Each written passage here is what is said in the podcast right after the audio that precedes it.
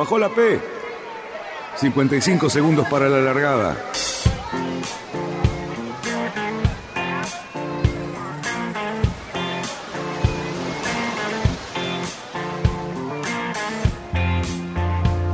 Así comienza Radionautas. Toda la información de la náutica argentina aquí por FM Symphony 91.3. Más que nunca, más que nunca. La radio que marca el norte. Last night and the night before, 25 robbers at my door. I got up and let 'em in. Vamos bien. Orsá, Orsá, Orsá. 5, 4, 3, 2, 1. Largamos.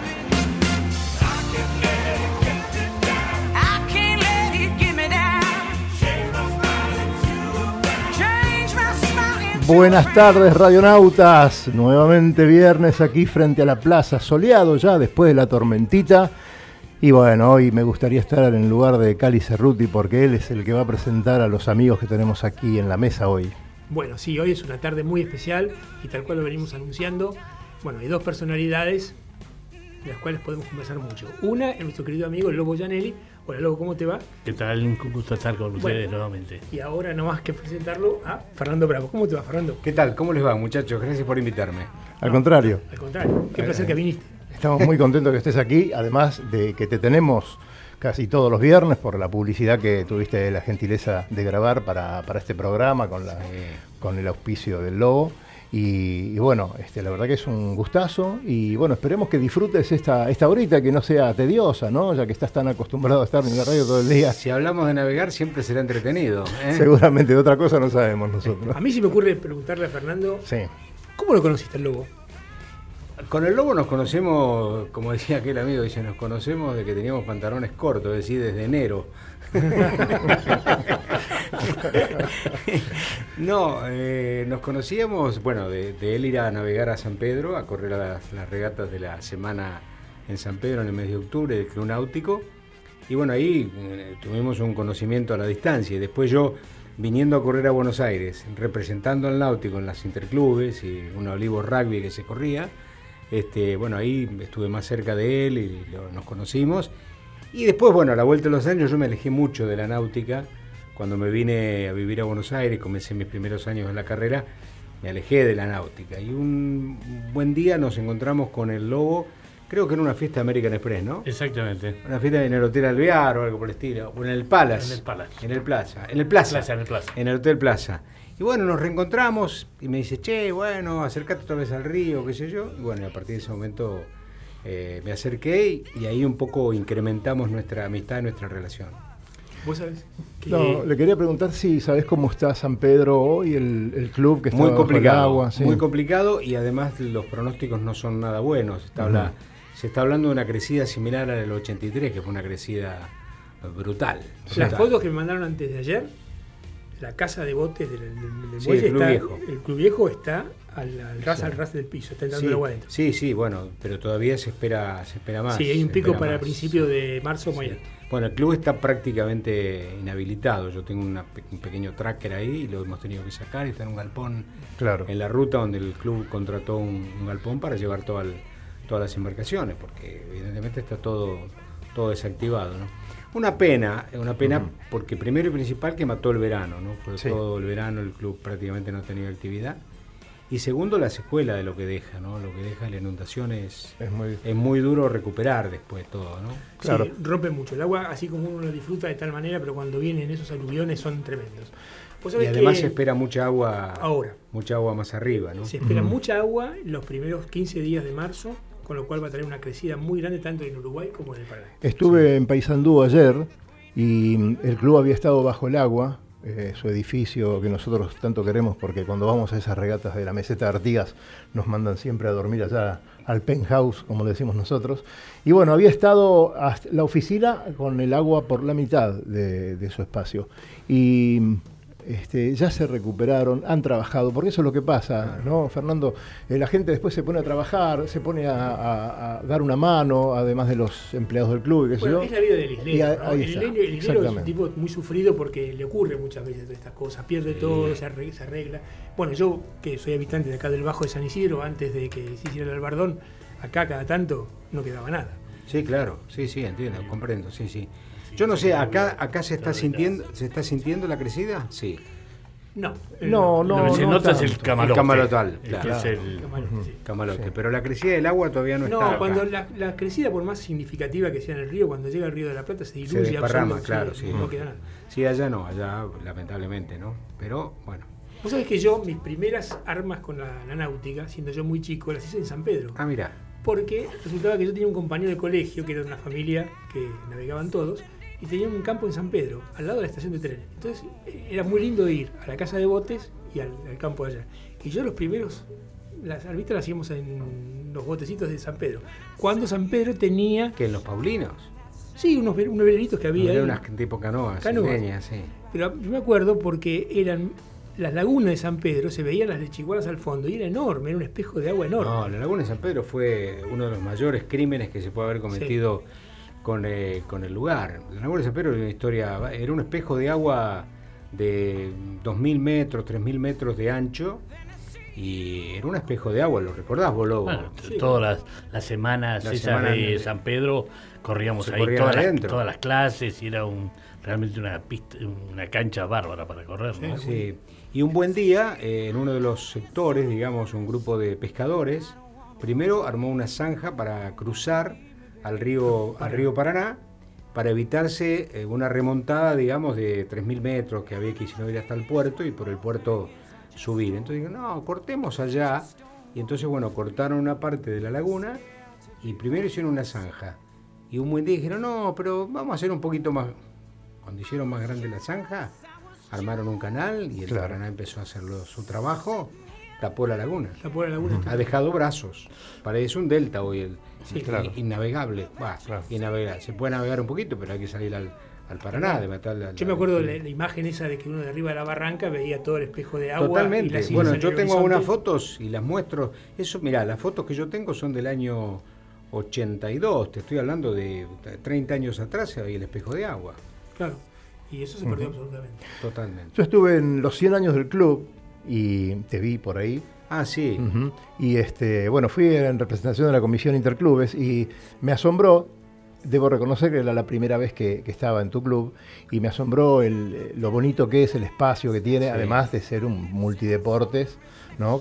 que acá este, hay una mezcla de esos clubes, hay clubes solamente náuticos y después el resto de los multideportes. Sí, lo que pasa es que en San Pedro, por una cuestión de la inserción social, eh, obviamente el náutico es el, el- el termómetro social más grande que tiene, que tiene el pueblo, tiene cinco mil y pico de socios, de manera tal que hay gente de todas las atracciones. Y Claro. hay otros deportes, amateur inclusive, que han ido ganando espacio y otros más, más profesionalizados, ¿no? El caso, qué sé yo, del, del vóley o el básquet, El básquet, que tienen actividad exacto. interesante, el hockey, que tiene actividad interesante, los, los palistas, los, los chicos que andan en, en remo, también tienen una actividad. Y, y después, obviamente, de las clases menores, la clase Optimist tiene varios representantes en buen nivel y ahora el Sogaray Ah, acaba Sogaray de, ser nuevamente... Es hijo de, de San Pedro. o sea, Claro, sí. Julito Julito. ahora eh, ganó ahora en Montevideo, o está ganando en Montevideo para, Sí, sí, sí. para los Juegos Olímpicos de Río, ¿no? Claro.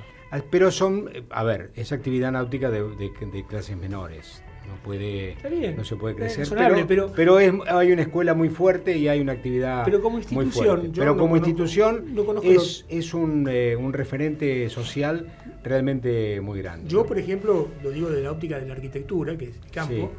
eh, San Pedro, el Club de San Pedro, el Náutico San Pedro, convocó un concurso de ideas y que los ganadores lo llevaron a cabo y el Náutico se reestructuró todo con muy buen criterio y eso mismo lo han aplicado a todo. Así que es eh, realmente interesante lo que está Sí, haciendo el Náutico San sí, Pedro. sí, sí. Y además ha, ha crecido en, el- en la estructura, infraestructura y demás. Tiene una vida, una vida muy, muy fuerte, ¿no? En algunos casos, una vida social también intensa. Bueno, Sí, como sí. son los clubes, los clubes necesitan que se, la- las sociedades necesitan ese tipo de Sí. cosas. Además es un club de ya 108, 109 años, ¿no es cierto? Sí, sí, Y- claro. ¿Cuánto hicimos la regata del Qué centenario? bárbaro. Vos estaba, estaba pensando, primero lo importante fue para toda una generación de la- de nuestra, que, nacimos con la clase Penguin, la famosa clase Penguin, que era la alternativa del pr- el primer destino que, al cual ibas a... La a primera salida La era, ¿no? primera salida. O sea, la primera salida fue ir a- era San la Pedro. semana de San Pedro. Claro. Que íbamos alrededor siempre en octubre, que ahí Octubre, es donde nos hemos octubre, conocido octubre. nosotros. Claro. Bueno, los, los, los Optimis Siguen manteniendo, manteniendo esa costumbre. Todas las escuelitas de Optimis, las primeras salidas de los clubes de acá es San Pedro. ¿eh? Claro. Y- y después puede ser que se vayan a Bahía Blanca, a Puerto Madryn, pero Sí, la no, primera salida es San Pedro.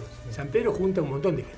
Sí. sí, bueno, lo que pasa es que está en un lugar estratégico, porque además de eso te permite venir a los de, a los de la parte de Santa Fecina, Claro, los rosarinos, santafesinos, vienen todos para acá, nicoleños, ¿no?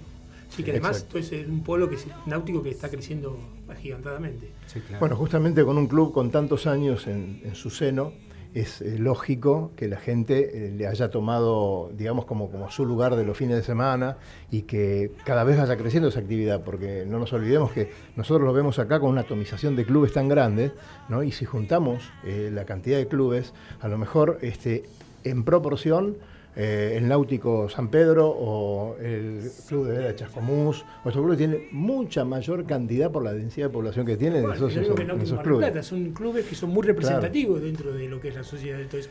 Exactamente. Muy, muy representativos. Lobito, Dime. vos tenías que anunciar un triste, una triste noticia, pero decila porque Eh, la verdad que me cuesta, pero para la gente justamente de mi- nuestra generación, para los que hemos sido snipistas, hoy partió realmente un maestro de, de la náutica que es que fue este, Luis Orella. sí. No, Eh, vos sabés que venía pensando en los hermanos Orella hace un ratito. Eh, lamentablemente me lo comunicaron hace un rato. Este, mañana va a ser enterrado en Jardín de Paz a las 10 y media de la mañana. Eh, me duele tener que ser el portador de, esta noticia, pero para mí fue un ídolo, un caballero del yachting, un excelente timonel y una excelentísima persona. Realmente le tenemos que dar el adiós a un, a un grande. Bueno, y es notable que ha dejado mucho, eh, tus palabras se refleja, así que bueno, un sentido pésame a toda la familia y, y bueno, ya veremos cuándo nos reunimos con esta gente, ¿no? Cali, No me preocupa el fondo, me preocupa eh, la forma nada más. hay, hay un app que queremos eh, sugerir a la gente que baje. Yo sí se la quiero ¿No es sugerir, cierto? Que es la del Náutico de Río de la Plata, Exactamente. que es excelente para mantenerse totalmente informado de lo que es la meteorología y las demás noticias que tiene el río. Y es Eh, muy, muy fácil de usar. Muy, muy fácil de usar. Bueno, eh, repetí el nombre. Náutica del Río de la Plata. Eh, el próximo viernes vamos a tener aquí a su creador y bueno, vamos a hablar con él, eh, Claudio, que nos va a, a informar exactamente todos los alcances de esta aplicación que para nosotros, viste cómo es, eh, clic y sabemos la temperatura o alguna novedad eh, que está pasando Mira. en el río o, o- o alguna... Nosotros siempre nos interesa saber el pronóstico y Claro, lo que está soplando en el momento y la altura del río, que son las variables que uno siempre maneja. Con esta aplicación las tenés inmediatamente. Perfecto. El viernes próximo vamos a informar todo esto. Eh, tenemos mucho, eh, pero creo que vamos a dejar unas cuantas cosas para después y vamos a seguir Tengo una hablando. ganas de con- preguntar un montón de cosas. Adelante, dale. Bueno, Fernando, ¿y ahora estás navegando a vela? No, ¿cómo? Eh, a veces, cuando el lobo me invita, cuando el invita. lobo me invita, sí, como cuando algunos muchachos, sí, paso por ahí por el Náutico Olivos, o vamos a Uruguay, la vego. No, no tengo una actividad i- intensa, ¿eh? pero Bueno, vos sos un tipo que estás muy ocupado, ¿no? Sí, ahora no tanto, ahora no tanto, ahora tendría un poquitito más este, de lugar, pero, Pero veces, de 2 a 6 de la tarde todos los días, sí. ¿no?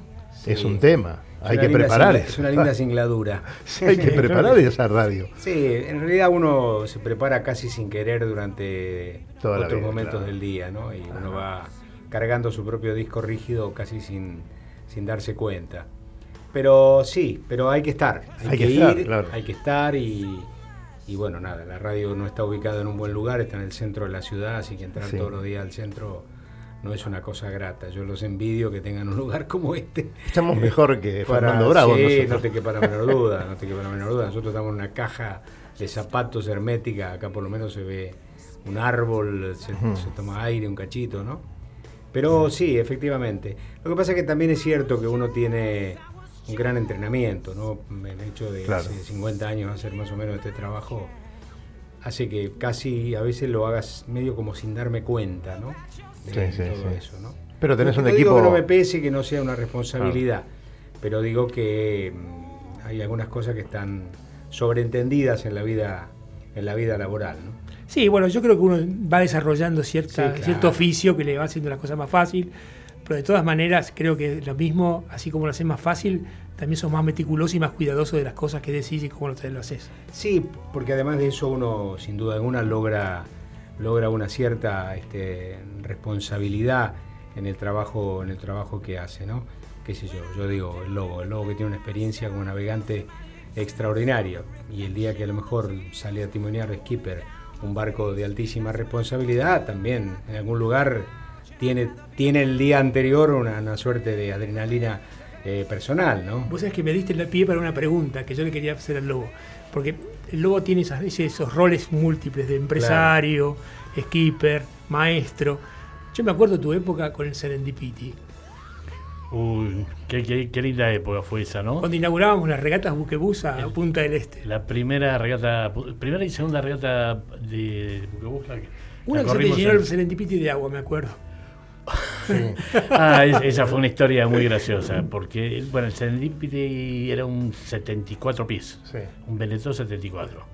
Este, bueno, que lo sacamos a las pistas, este, apoyado por Juan Carlos, por López Mina, que este, con el quien llevamos adelante la, esa, la aventura de hacer esa regata. Y este puso su barco y subimos todo un malón ahí de, de- de- que, de rejunte de amigos y lo sacamos al barco a la pista. Y en mitad de la noche empezó a hacer agua la primera regata. Este, nos hacía mucha agua, mucha agua, las bombas más o menos iban manteniendo el nivel de agua, pero realmente nos preocupaba. Pero he aquí que en un momento este, viramos, pues, la típica regata a Punta del Este, con ¿Vos sabés la historia? No. ¿Sabés lo que pasó? No, pero Ah, Después le vamos a pedir que adivine, a ver si puede. Bueno, Ahí está. mira vos. Porque bueno, eh, cuando llegamos a la costa uruguaya, típico de la noche, vino la virazón, viramos, pum, y el barco dejó de hacer agua. Totalmente. Y llegamos, bueno, llegamos a Punta del Este, ahí, bueno, no, hubo ningún incidente, el barco no volvió nunca más a hacer agua. La vuelta fue toda franca, así que tampoco vimos agua ni. O sea, fue una, cosa que pasó en ese momento. Pasó un año, en el medio corrimos algunas regatas, pero no, no, no, no se dio la circunstancia. Al año volvimos a correr la regata pum, y otra vez nuevamente en una situación meteorológica muy parecida, otra vez el, el barco lleno de agua, el barco lleno de agua, el barco lleno de agua. Pero ahí ya era, digamos, preocupante y Claro. andábamos con bombas y este, todo el mundo hasta empezamos a desarrollar pisos para levantar y Las pistas que tenés son barco escorado hacia una banda y la segunda es un barco de 74 pies. ¿Por dónde entraba el agua, Fernando? A ver. Eh, bueno, yo estaba Arriesgaba pensando- una sola. No, yo estaba pensando, digo, bueno, cuando eh, en la escora de un lado, a lo mejor seguramente tenían alguna landa, algo por el estilo, una entrada de agua, no lo sé. No, entrada de agua, de hecho que sí. Sí, claro. Ahora, ¿cuál era? ¿Cuál era la- ¿Por dónde era la ¿Por entrada de agua? la- Bueno, la voy a hacer corta historia porque se va se va a llevar todo el día. Este, llegamos a Punta del Este. Bueno, volvió a, a suceder lo mismo. Virazón, cambiamos, viramos, tiramos el barco que quedó ambulado a babor, se acabó la entrada de agua. Bueno, llegamos a Punta del Este. Sin poder descifrar, revisamos todas las esclusas, desarmamos, des- des- desatornillamos pisos, entre una cosa, en medio de la noche para, para ver si encontramos la vía. Y no- bueno, y eh, estábamos disfrutando este, en, en el Muelle, en el, puerto. en el puerto de Punta del Este, tomando unos tragos ahí, y lógicamente un barco que llamaba la atención y en la cual venía gente a visitarlo, porque bueno, su, su tamaño y su belleza eh, este, generaba este, este cúmulo de gente que se acercaba a visitarlo. Y Sí, pedía... Serendipity que yo conozco. El conoce. Sí, Sí, sí, sí. sí, por supuesto. Y este y los marineros eran los que hacían un poquito de anfitriones y mostraban el barco a señoras y señores que amigos de que entraban al barco.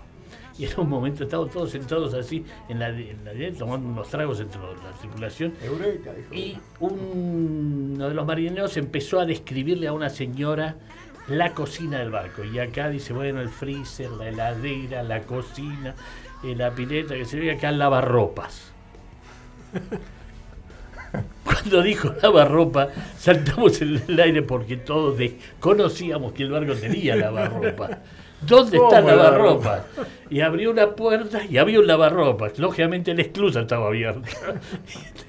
Entraba por el lavarropa. Por la esclusa del lavarropa. Pero es que Claro. cuando cambiaban de Amura dejaba Claro, de entrar. Claro, el lavarropa estaba en la mura de, la mura de babor. Cuando mirábamos Sí, y sí, quedábamos con la mura a babor, justamente el barco dejaba de entrar. Vamos a una pausita y de paso vamos a escuchar luego de un temita musical tu publicidad, Fernando. Ah, me, me emociona. Adelante.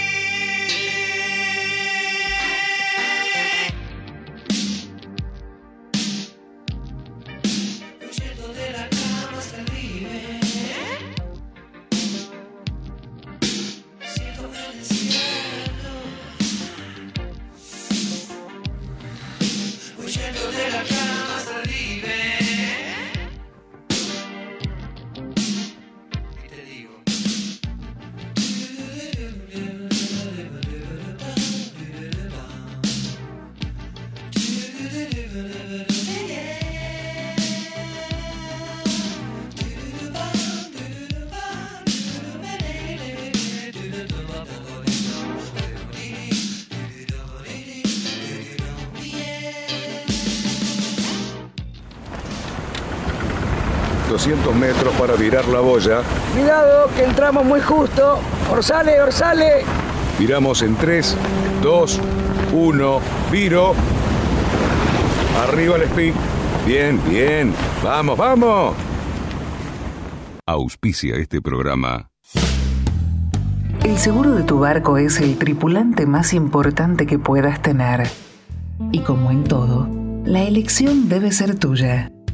Las alternativas te las ofrece Silvina Banoli. Asesoramiento, seguimiento, responsabilidad, experiencia. Especialista en cauciones. Teléfono 15 65 76 3896. Wing Charter. La sofisticación de una experiencia única. Descubra la exuberancia de Angra Dos Reis y para ti. Viva momentos incomparables en la tierra y en el mar de un Caribe cercano. Alquiler de veleros y catamaranes con y sin capitán. Wind Charter. Mejores barcos, más servicio. Consulte a la persona con mayor experiencia en charters en Brasil, el Caribe y otros lugares del mundo. Lobo Gianelli 4742 7222 o por mail pablo arroba conaltravel.com.ar Muy bien, continuamos aquí, como siempre, un entremedio excelente, divertido, contando historias. Y este, bueno, hablamos del Serendipity y algunas cositas. Este, y también de Doña Francisca. Y yo al aire le voy a pedir este, al Lobo si en algún momento podemos ir al barco para hacer una nota sobre, sobre el barco. Ahí no digo ir a navegar, pero por lo menos este, hacer una nota sobre el barco y poder este, mostrarle a la gente con fotos y alguna filmación todo lo que, lo que se puede ver allí, ¿no? Qué, qué barco espectacular.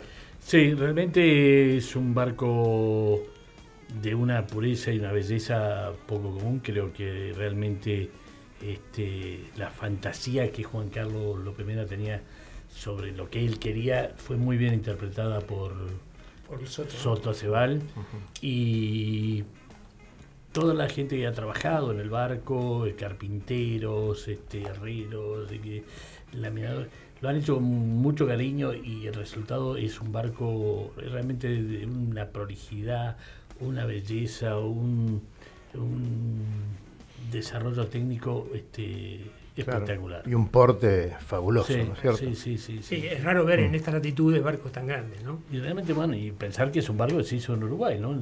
Este, y es todo de fibra de carbono, este, Hasta hace poco era el barco en fibra de carbono más grande que se hizo en Latinoamérica. Entiendo que debe sí, sí, sí, sí. Bueno, pero no me respondió la pregunta. Yo pregunté si me iba a llevar al barco para conocerlo, para sacar unas fotos. Para... Bueno, con gusto Sí. vamos a, pedir este un pase y este, Ahí está, cuando lo- quieran Lo logra. lo hacemos. Lo logramos. Y además, a lo mejor, si el lobo se anima, lo podemos llevar a la laguna de Chascomús, porque se viene la vuelta a la laguna. ¿Te imaginas el barco ese este, en la laguna de Chascomús? Un día, una laguna llenita, no te digo. Ahora Claro. está bastante. Sí, no es en la laguna, pero en la ruta para llevarlo. claro. Un poquito difícil. Bueno, se viene la Yo sé que la Laguna de vuelta laguna. recuerdo, fui a correr un campeonato de snipe hace muchísimos años, cuando todavía los snipe eran clase A y clase B. ¿Te acordás? En Sí, la- sí, por los supuesto. albores de, de la, de la clase. Y me acuerdo, tengo el recuerdo de que estaba lleno de juncales. De, y de pronto ibas navegando y te quedabas eh, parado, digamos, varado. Tenían un Eh, nombre esos un- juncos. unos juncales. Y vos veías, eh, Mm. veías la punta de los juncos una vez que estabas arriba del juncal. Claro. Y Entonces había que, nos habíamos hecho como una especie de, de palito que terminaba en una, en una B abajo para poder sacar de la orza o del timón, sacar este, los juncales. Una cosa, este, no sé cómo estará la laguna ahora, porque nunca más la navegué, ¿no? No, la, la- la laguna está bastante bien, los juncales van y vienen. Ah, sí. Sí, porque es un tema de. depende de los ciclos biológicos de los juncales. Pasa acá en San Isidro y todo lo demás. Pero es así, y la laguna está bien. Lo que pasa es que al lado de los juncales hay agua. Claro. Claro. O sea, vos cuando llegaste al juncal es porque llegaste, pero al lado del juncal hay mucha agua. Hay mucha agua, claro, claro. Cuando uno tiene el río muy bajo acá y vas caminando por la costa, lo que es el lecho del río, cuando te paras al lado del juncal, los juncales tienen 3 metros o 2 metros y medio. Claro, uno dice el juncal parece que fuera tierra. No, no, ahí hay agua. ¿Y te interesa, Fernando, la náutica? ¿Seguís la náutica de vez en cuando? ¿Lees alguna revista o te interesa? Sí, me, me interesa. En realidad fue creo que el único deporte que, que practiqué más o menos ordenadamente, claro. en el sentido de, de- de- de haberlo hecho con, con continuidad y con pasión, pero de joven, después, eh, digamos que fue hasta los veinte y pico de años, ¿no? Después ya, ya no. Pero me interesa, sí, además es un deporte muy lindo, muy lindo para verlo, ver una regata, para menos a mí me resulta atractivo cuando veo en televisión, sobre todo ahora que la televisión entrega algunas imágenes extraordinarias, suelo llamarlo al lobo y decir, ponés bien, ponés tal cosa, que está pasando tal otra. Claro. ¿Eh? Este- el hecho de haber metido las cámaras adentro de los barcos. y es eso es sí. un factor desequilibrante para un deporte sin tribuna. Eso Claro. es, eh, es descomunal, ¿no? Le ha dado, me parece, un encanto muy particular. Yo sospecho que para lo que nos gusta, mucho más. imagino que hay mucha gente que no, no entiende o no sabe, pero un barco navegando es una belleza. Sí, además que vos te puedas meter en un sitio de internet y sigas una regata de la vuelta al mundo Por ejemplo. a la altura del Cabo de Hornos en vivo, Sí. me parece que es una cosa muy interesante. Lástima com- que uno tendría que difundirla más, porque parece ser que yo creo que hay mucha gente que se interesaría más. Pero son los deportes, en definitiva uno ve lo que sabe. O sea, si yo veo fútbol americano que no entiendo nada, no me divierto. Ahora, Sí, una persona que te lo explica es distinto. Es verdad, es verdad. Así que es así, uno ve lo que sabe. Sería lindo que uno pudiera enseñarle a un montón de gente más lo que significa ese tipo de deportes, porque realmente es muy atractivo. Por ejemplo, pero el deporte este tenés la parte, digamos, competencia, pero también tenés la parte de recreación, que es muy interesante. Yo con el Lobo hablaba y el Lobo le- eso le compete directamente. Mi experiencia ya por el año 80 y pico, 83, 84, cuando yo fui a Angras, y ahora el Lobo está muy ocupado en todo ese tema, que es un destino precioso, es un lugar, una manera de vacacionar, de navegar, tranquilísimo. Y bueno, yo creo que va mucha gente, ¿no, Lobo? ¿Eh? Bueno, justamente con Fernando hemos compartido no menos Sí, de tres Tres, cruceros. cuatro en- viajes, sí. Claro. Angra, y es el lugar que repetimos y repetiré. Y eh, además, como eh, en un momento alguien lo calificó, dijo, es un, un Caribe más cercano. Seguro. Es un, un Caribe que está a tres horas de, de Buenos Aires en avión y, y con un poquito menos de viento, lo cual lo hace bastante más tranquilito. Bueno, para aquellos que van con eh, patronas o gente no muy experta en la náutica, es un incentivo porque saben que no se van a encontrar con una- un mar duro ni nada que se le parezca. Y el que quiera hacer eso ya sabe cómo, cómo conseguir los vouchers, ¿no? Por supuesto. En por Conal el. Travel con, este, con el Lobo Janelli. Sí. Y nos vamos a navegar con el Lobo Janelli. Ahora, recién decía Fernando que esa frase, tal vez remanida hasta hace poco, que era el, el no tiene tribuna. Sí. Sí. Mirá, esta es la tribuna del yachting. Nosotros estamos tratando de ser la tribuna del yachting. Y más o menos lo vamos logrando. Sería muy bueno tener lugares como Rosario, que nos gusta tanto. De paso, lo saludamos a nuestro amigo de San Lorenzo. Transmitimos eh, directamente por, por Radio del Sol para toda la gente Ah. de Rosario. Y ese es un lugar que tiene tribuna. Cuando Claro. corren los muchachos ahí, este, Sí. la gente se agolpa a ver eh, las regatas. Y No, yo hablo que bien. en algunos lugares, claro, del interior, las regatas se pueden, se pueden ver Sí, a lo mejor desde claro. la costa y demás. Pero acá en Buenos Aires Seguro. Es, es- es imposible. Seguro. Es imposible. Vos sabés que el que está haciendo una cosa bastante interesante es Norby García, que nos contaba el otro día. Sí, sí. Norby García tiene una especie de, de circo, digamos, circo de, Sail File Tour. de cinco o seis barcos. Cinco. Ah, el del chico del faro. Claro, Claro. Sí. que él armó una especie de, de- de circuito de competencias en lugares que se puedan ver desde la costa y con tripulaciones que se vayan subiendo y arman todo un torneo. Y después, a fin de año, los ganadores de cada una de las fechas van a disputar el gran premio de ellos. Y es muy interesante, pues son barcos muy rápidos, son 22 pies de diseño de Muy lindo barco. De Conte, muy lindo Yo barco. lo navegué realmente muy atractivo. muy atractivo. Sí, sí, sí. Sí. Así que yo calculo que eso con Franquito debe ser bastante interesante llevarlo. Sí. ¿eh? Así que muy Y bueno, estamos viendo las primeras experiencias, pero eh, el formato me gusta mucho porque... Ella largó lo- en Mar del Plata este, Claro. Largaban este fin de semana. este fin de semana empieza, ¿no? Sí. Claro, porque los barcos son gratuitos, es decir, él por ahora los está llevando, la- las tripulaciones este, se acoplan a los barcos, le dan un día para, para conocerlo y después a correr. Entonces están las tripulaciones corriendo entre ellos, no eh, entre barcos, ¿no es cierto? Porque ya no importa el barco, el ¿Qué barco, barco igual. es? Es un diseño nuevo de Conte, que es un 22 pies, diseño nuevo, con lleno de popa, o sea, viste cómo vienen ahora los barcos, Sí, más sí. llenos de popa, botalón, para un asimétrico, mayor cuadrada. Digamos, todas las, con las características que tienen actualmente los barcos de, de pista Mm. de, para correr y rápidos y con orza. ¿Cuántos tripulantes? Tres Tres tripulantes, tripulantes. o 250 kilos de máxima. Así que pueden ir, ¿eh? un barquito le pedimos a Norby. Y Estamos, hemos, va. hemos hablado bastante de este tema con Norby y, Ah. y estamos tratando de apoyar su, su proyecto y eh, ayudar a que vaya adelante. Muy Martín Viloche este, va a correr con sus hijos este fin de semana en Mar del Plata. Ah, está allá Martín, sí, correcto. Martín con sus chicos van a ir corriendo. ¿eh? Así que le va a pasar muy bien.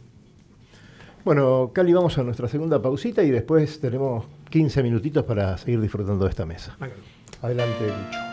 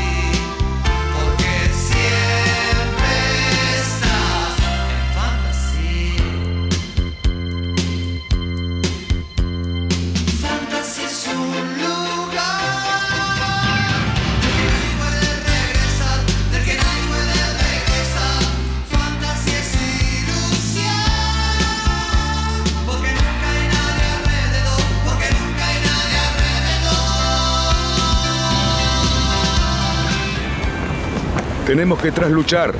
En 100 metros. Ojo. 22 nudos de viento. Vamos, vamos. Trasluchamos en 3, 2, 1, ya. Excelente, muchachos. Bien, 20 minutos para la llegada. Auspicia este programa.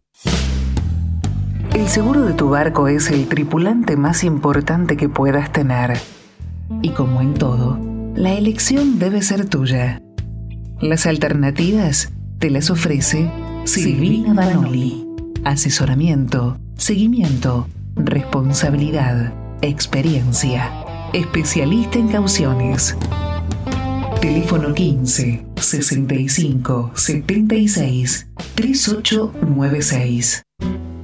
Wing Charter. La sofisticación de una experiencia única. Descubra la exuberancia de Angra Dos Reis y para ti. Viva momentos incomparables en la tierra y en el mar de un Caribe cercano. Alquiler de veleros y catamaranes con y sin capitán. Wing Charter. Mejores barcos, más servicio. Consulte a la persona con mayor experiencia en charters en Brasil, el Caribe y otros lugares del mundo.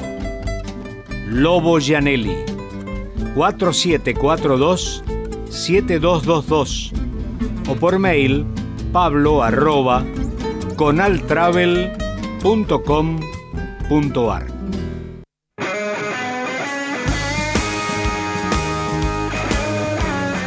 Seguimos conversando, adelante. Es una lástima que se No, haya perdido. no, vos hablabas este, de, de los snipe en el interior. Es realmente una cosa que se perdió en la Argentina, este, una clase que, eh, que el resto de Sudamérica sigue bastante activa, que fue la clase Lightning. De eso te quería decir. Vos sabés que está reflotándose en la Argentina. Están de vuelta recuperándose muchos Lightning. Sería barba porque realmente eh, yo me volvería a subir un Lightning. Este, en su época llegué a ser campeón argentino, vicecampeón sudamericano, anduve bastante bien. Y es un año que, un barco al cual, este, más allá de los años que tengo, me encantaría. Yo no me puedo subir un barco planeador en este momento, ni un 420, ni un 470, ni nada de eso. No, no podemos foilear, no voy a decir que no estamos para Ya foilear. no estoy para eso. Pero a un Lightning este, me, me volvería a subir.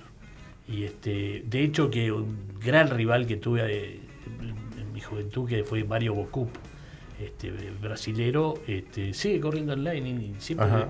A veces nos, nos carteamos, este, o mejor dicho, nos carteamos por email, ¿no? Que antigüedad.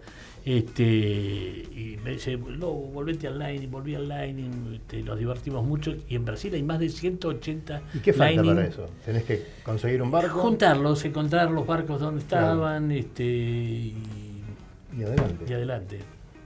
Este, lo que pasa es que pareciera que es como ir un poco para atrás, ¿no es cierto? Porque son barcos Fíjate vos que es un barco que tiene parece 80 que- años de diseño. A mí me parece que, digamos, las clases y su... Acá lo corría Migones, ¿no? Era, había un- Alberto, Alberto Migone Migone, fue ¿no? un gran precursor y Sí. un excelente timonel y un gran creador de porque desarrolló mucho las líneas de los Lightning, lo perfeccionó. Claro. De hecho que su barco, el repunte cuarto, Repunte, quinto, claro.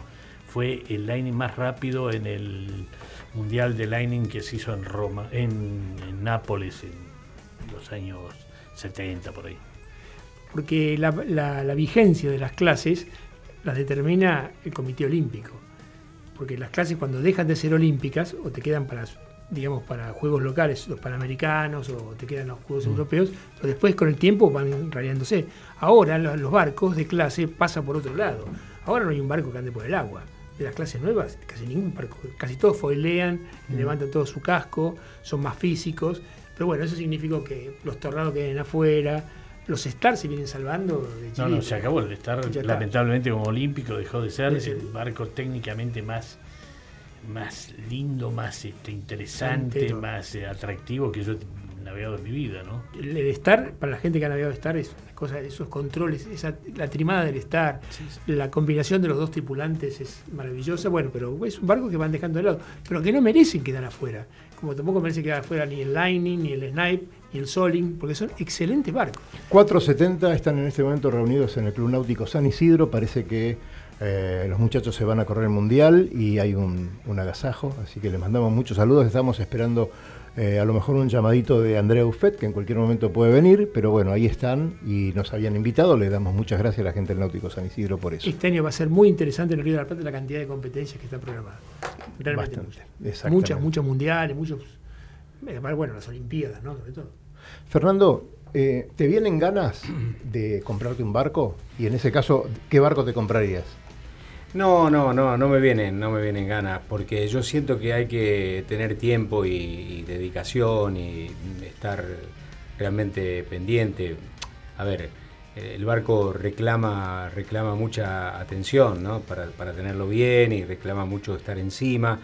Y además disponer que cada momento de tiempo libre uno pueda dedicárselo este, a la náutica Claro. y estar cerca. No es cuestión de pronto. Yo, por ejemplo, el tracker que tengo ahora en San Pedro, creo que no me subo hace un año y medio, una cosa por el estilo.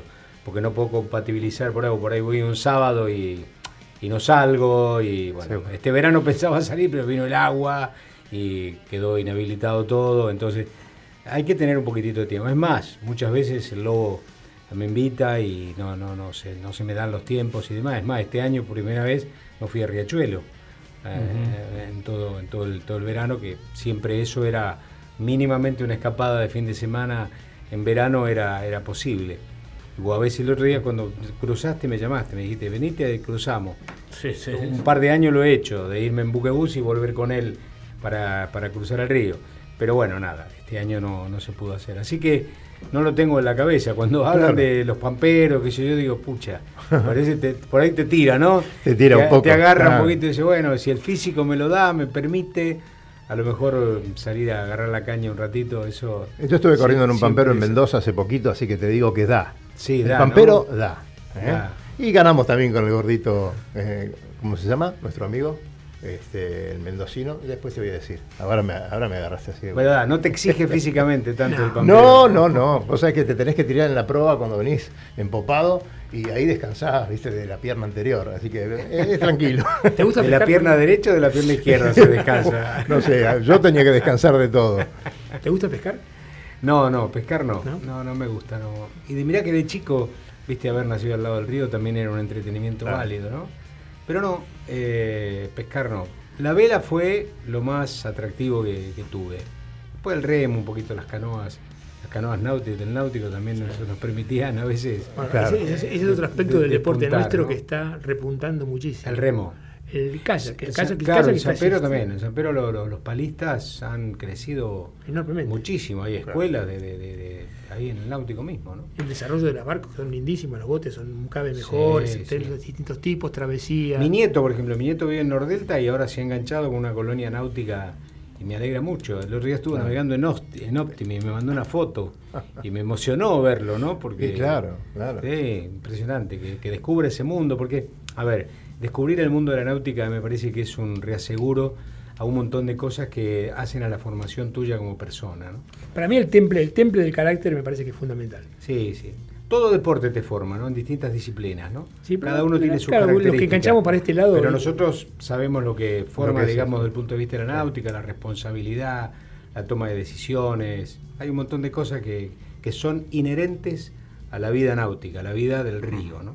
Seguramente no es lo mismo el compañerismo dentro de una cancha de fútbol que a lo mejor eh, dentro de un bar con una, No. en un momento Viste, difícil. todo deporte tiene sus características, el fútbol tiene la suya, el rugby tiene otra también, Claro. otra convivencia distinta, el mundo del básquet también tiene una convivencia eh, distinta. Cada deporte tiene su perfil, digamos, ¿no? Exactamente. Y la náutica lo tiene, claro que lo tiene. Y una de las cosas importantes de la náutica es cuando volvés y vas a comer al restaurante. Nosotros hoy, ya faltan nueve minutos para terminar el programa, nos vamos a ir a comer al restaurante del Club Náutico Sudeste. Estamos invitados por la gente de ahí, así que le- les damos las gracias y nos van a tener por ahí en un rato. Eso sí, este, el menú no lo sé, así que después lo veremos, pero qué lindo lugar, ¿no? ¿Conoces el Náutico Sudeste? Eh, nací ahí. Ahí está, el lobo se va a encontrar con sus ¿Te viejos puedo pedir un amigos. poquito más de precisión? Eh, en la frase, porque parece una frase de esas. Eh, mi- eh, eh, o sea, mi padre cuando yo nací ya era socio del, del sudeste y recuerdo hace ya un tiempo cuando me invitaron a dar una charla ahí en el sudeste mm, que fueron, se llamó mis primeros 50 años de náutica.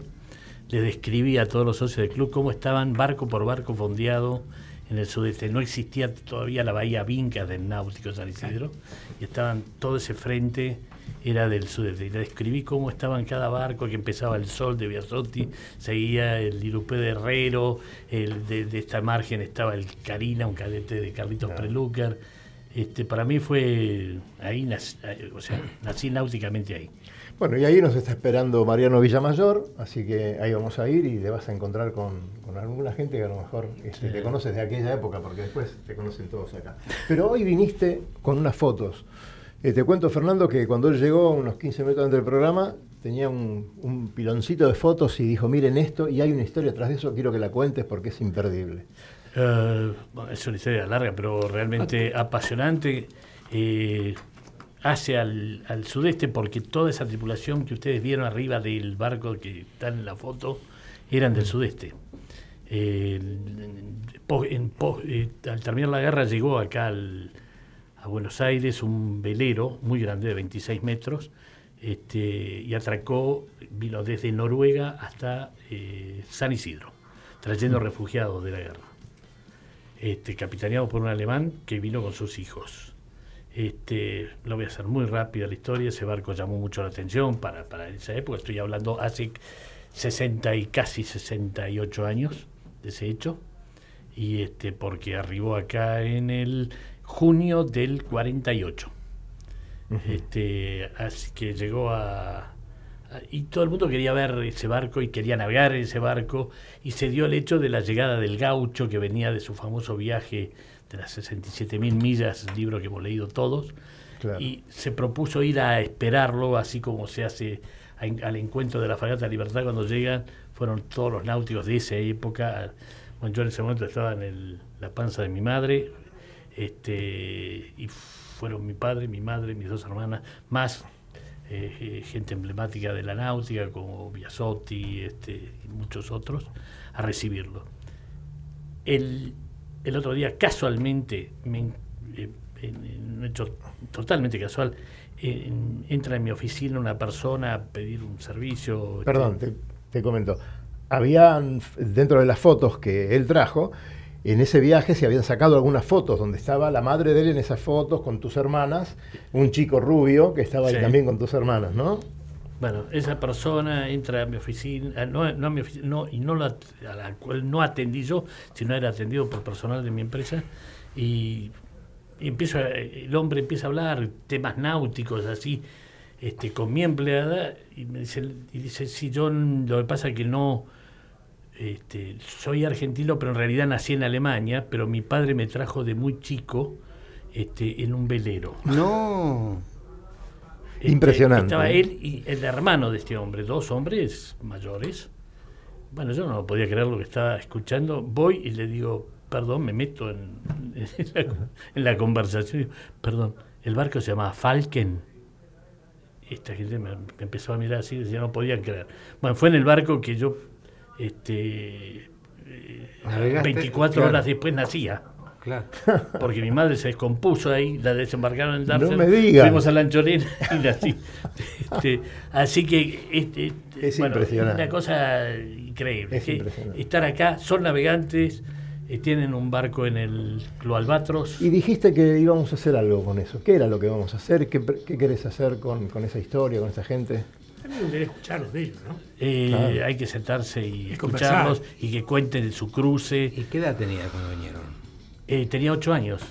Ocho años. Y tiene memoria, claro. ¿Se acuerda? Claro. Perfecto. Ahora, le- de hecho, que me voy a encontrar con ellos, le voy a mostrar y rescatado del álbum familiar las, Las fotos, fotos, y donde claro. están mis hermanas, que son mayores que yo, por supuesto. Yo estaba en el vientre de mi madre, este, con Qué- este chico jugando qué en la cubierta del barco este. Qué bárbaro. Qué, qué- Es una Ahora, historia preciosa. ¿eh? Es extraordinario. Es para los- es para los tipos. Claro. Sí, sí, Claro, no, sí, sí, sí. no podían creer que habían entrado a, a- a mi agencia a comprar unos pasajes y de golpe terminaron hablando de la historia de su vida, ¿no? Qué bárbaro. Una Bueno, historia muy linda que ojalá podamos tener en los. eh, es- esperemos tenerlo, tenerlos aquí a esta Y gente conversar con y, ellos. y conversar con ellos. Como hoy hemos tenido a Fernando, después de... Quiero comentar, el señor termina a las 6 de la tarde su radio, estaba en pleno centro, centro se tuvo y- que venir hasta acá, llegó a, horario. eh, estamos eternamente agradecidos, Bueno, no, Fernando, yo- porque me, me- me alegra mucho que me hayan limitado, compartir este momento con el Lobo y obviamente con ustedes y hablar de estas cosas que yo habitualmente no hablo en un micrófono. Lamentablemente Claro. hablo de otras cosas. no, lamentablemente bueno, no. Es un programa de justamente Sí. para distenderse y, y, este, lo que pasa es que estando el lobo Sí, un recreo. es, un, es una anécdota tras otra. O sea, Sí. el lobo es un, un conjunto eterno de, de anécdotas. ya le he dicho, lo que tiene que escribir un libro. Hablábamos de que esa familia tiene muy buena pluma. Claro. el padre del lobo, el otro día han publicado una cosa del padre del lobo que generalmente las publican, y la verdad que es- te tocan bastante. Sí, no, no, yo creo que tiene que escribir un libro, tiene que sentarse frente a una computadora, empezar a hacer memoria de cada uno de los barcos que navegó, de las historias, las regatas, las anécdotas. Una vida muy rica que tiene que dejarla testimoniada en algún Y- y lugar. además- Mirá, yo tengo una vida radial en la cual pude testimoniar en un libro, pero no por iniciativa mía, sino porque también me entusiasmaron.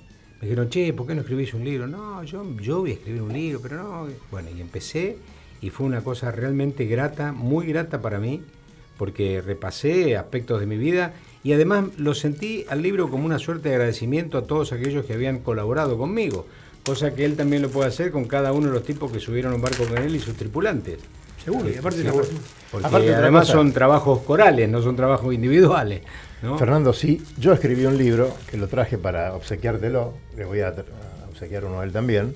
Este, si yo escribí un libro, el lobo no se puede dar el lujo de no hacerlo. Así que tenemos algunas historias ahí para, para charlar y, y Yo vamos le voy a, a ver decir con lo que, quién lo vas a hacer. yo te voy a decir lo que cuando, cuando me dicen esto, que realmente me, me- me- me hace sentir bien, qué sé yo, mi ego me engorda el. Yo digo, no tengo tiempo de escribir un libro porque tengo que seguir haciendo historias. Eso es buenísimo. Eh, Bueno, ya que estamos al aire, este, quiero dejarte mi libro Bueno. para que te entretengas.